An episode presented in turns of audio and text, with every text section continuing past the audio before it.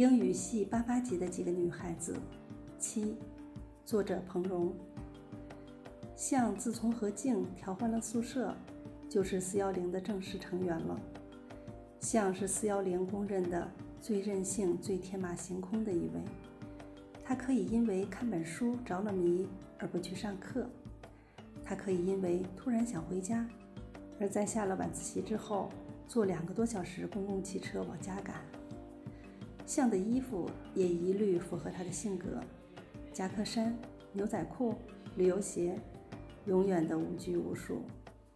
但是在毕业前找工作的那段时间里，像的妈妈为了配合他参加面试。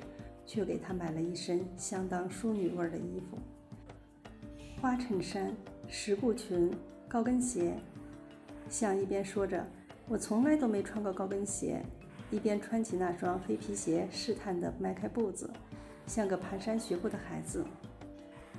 看着像一脸无奈的样子，我忽然意识到，我们就要告别四年无拘无束的校园生活了。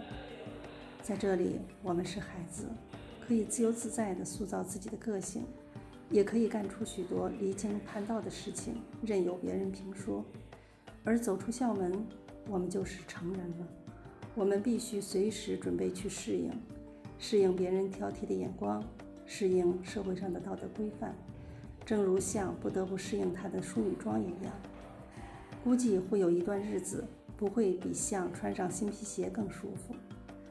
我被自己这突然的感悟吓了一跳。